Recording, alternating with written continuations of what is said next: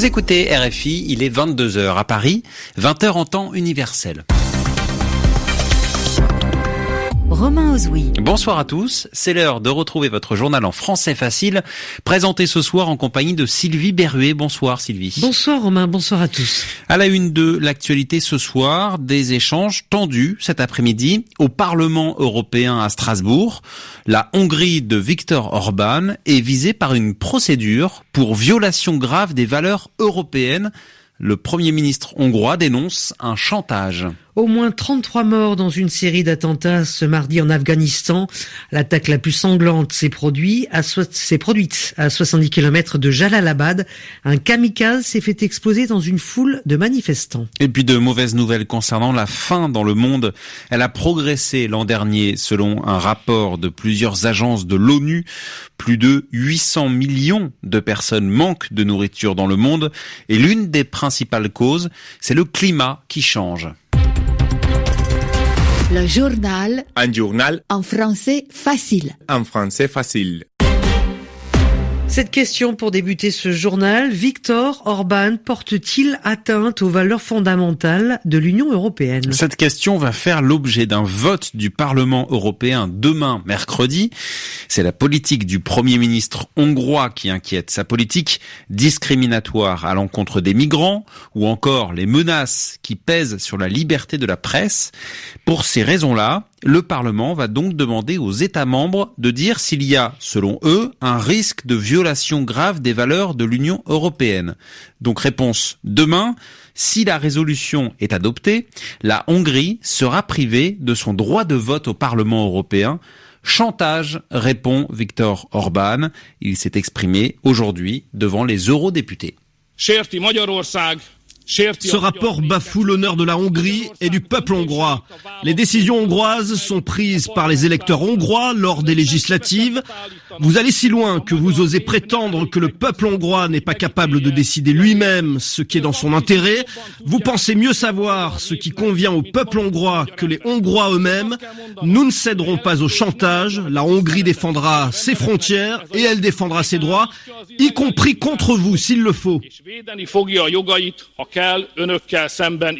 La détermination du Premier ministre hongrois Viktor Orban ce mardi devant le Parlement européen, propos recueillis par notre envoyé spécial à Strasbourg, Anissa El Jabri. Au Brésil, c'est officiel, un hein, Romain, depuis quelques minutes. L'ancien maire de Sao Paulo, Fernando Haddad, sera le candidat du Parti des travailleurs à l'élection présidentielle. Oui, le parti avait jusqu'à 22 heures, temps universel ce soir, pour donner le nom de son candidat. Comme prévu, Lula renonce, l'ancien président qui était pourtant en tête dans les sondages, mais qui est en prison depuis le mois d'avril. Il a été condamné pour corruption. Fernando Haddad l'a d'ailleurs rencontré à plusieurs reprises ces derniers jours dans sa cellule. L'Afghanistan à nouveau touché par une série d'attentats. Des attaques qui ont fait au moins 33 morts et qui ont eu lieu non loin de la frontière avec le Pakistan. Pour le moment, il n'y a pas de revendication, mais dans cette région, deux organisations sont très actives, le groupe État islamique et les talibans. L'attentat le plus meurtrier s'est produit à environ 70 km de la ville de Jalalabad. Un kamikaze a fait exploser sa ceinture au milieu de manifestants. Explication à Kaboul de Sonia Ghezali. L'explosion a retenti au milieu de centaines de personnes rassemblées sur la route de Jalalabad à Torham, un poste frontière entre l'Afghanistan et le Pakistan. Les manifestants, munis de larges banderoles et de drapeaux afghans, protestaient contre Bilal Pacha, le chef d'une milice locale pro-gouvernementale, accusé de vol, de raquettes et d'intimidation par les habitants de certains districts du Nangar. C'est au milieu des manifestants que le kamikaze a déclenché sa charge. L'attaque est survenue en début d'après-midi. Plus tôt dans la journée, plusieurs écoles de la région ont été prises pour cible dans plusieurs attaques. La province du Nangar est un fief de l'organisation État islamique depuis quatre ans, mais aussi des talibans. Ces derniers ont accentué leur pression sur les autorités ces dernières semaines, menant plusieurs attaques coordonnées dans différentes provinces. La situation sécuritaire ne cesse de se dégrader alors que les élections parlementaires doivent se tenir le 20 octobre prochain. Auront-elles vraiment lieu? Des responsables afghans et étrangers se posent la question et ne cachent plus leur scepticisme et leur inquiétude. Sonia Ghezali, Kaboul, RFI. La côte est des États-Unis se prépare au passage de l'ouragan Florence. Oui, ouragan très puissant. Il est classé en catégorie 4 sur une échelle qui en compte 5. Avec des vents de 220 km heure, Florence devrait atteindre les côtes américaines jeudi. Mais déjà, l'heure est à l'alerte. Trois États, Caroline du Nord, Caroline du Sud et Virginie ont décrété l'état d'urgence, de même que la capitale fédérale, Washington. Au total, ce sont plus d'un million d'habitants qui devraient être évacués. Aux États-Unis, où est publié aujourd'hui un livre annoncé comme dévastateur pour Donald Trump. Oui, voici le, le titre de ce livre. Peur de point Trump à la Maison Blanche. Le livre est signé du journaliste d'investigation Bob Woodward. Il dresse le portrait d'un homme qui est incapable de comprendre les enjeux de la présidence. Ce livre connaît le succès dès sa première journée de vente. La preuve avec ce reportage d'Anne Corpet dans une librairie de Washington. À la caisse de Politics and Prose, la librairie politique de Washington, un homme achète 13 exemplaires du livre de Bob Woodward. Il travaille à l'ambassade de Chine. Tout le monde est très curieux de lire ce livre. 300 exemplaires du livre ont été réservés par des clients, 500 autres attendent sur les rayons et la pile s'épuise rapidement. Charlene Kerr, retraitée, était là dès l'ouverture.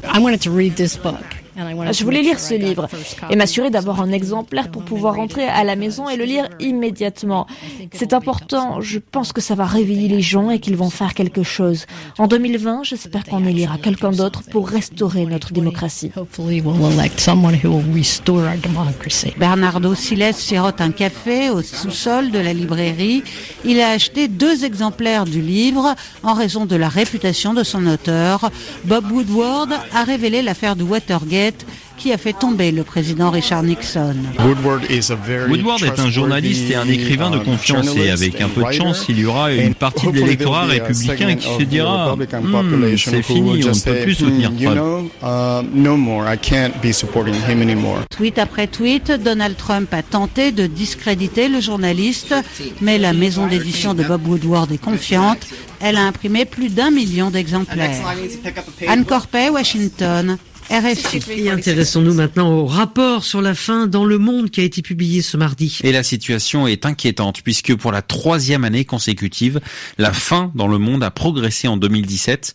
Le rapport a été rédigé par cinq agences de l'ONU, dont la FAO, qui est l'Organisation des Nations Unies pour l'alimentation et l'agriculture. Plus de 800 millions de personnes ont manqué de nourriture l'an dernier. Et l'une des principales causes qui est avancée, eh bien, c'est le climat qui change. Olivier Roger a assisté à la présentation de ce rapport. Du haut de la tribune, José Graziano da Silva, le directeur général de la FAO, fait grise mine. Malheureusement, la grande nouvelle n'est pas une bonne nouvelle. Pour la troisième année, je dois vous annoncer que le nombre de personnes qui ont faim dans le monde a augmenté. 821 millions de personnes ont eu faim dans le monde en 2017 contre 804 en 2016. L'Afrique reste le continent le plus touché avec 21% de sa population mal nourrie. L'Asie arrive en seconde position avec 11,5%. Le nombre de ventres vides a retrouvé son niveau d'il y a 10 ans. La tendance à la baisse est donc inversée et la FAO pointe du doigt le changement climatique.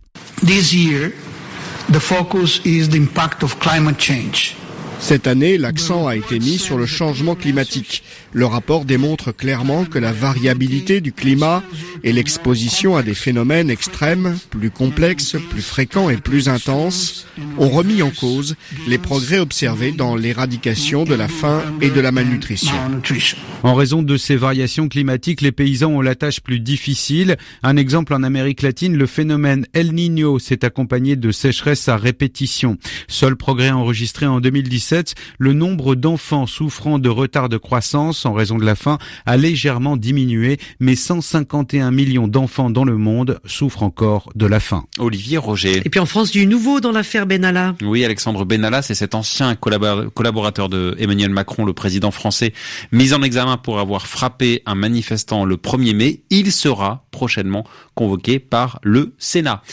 Merci d'écouter RFI. Ainsi s'achève ce journal en français facile. Il est 22h10 ici à Paris. Merci Sylvie Berruet. Merci Romain, à demain. Et à demain. Et merci Claude Battista qui était à la réalisation ce soir de ce journal.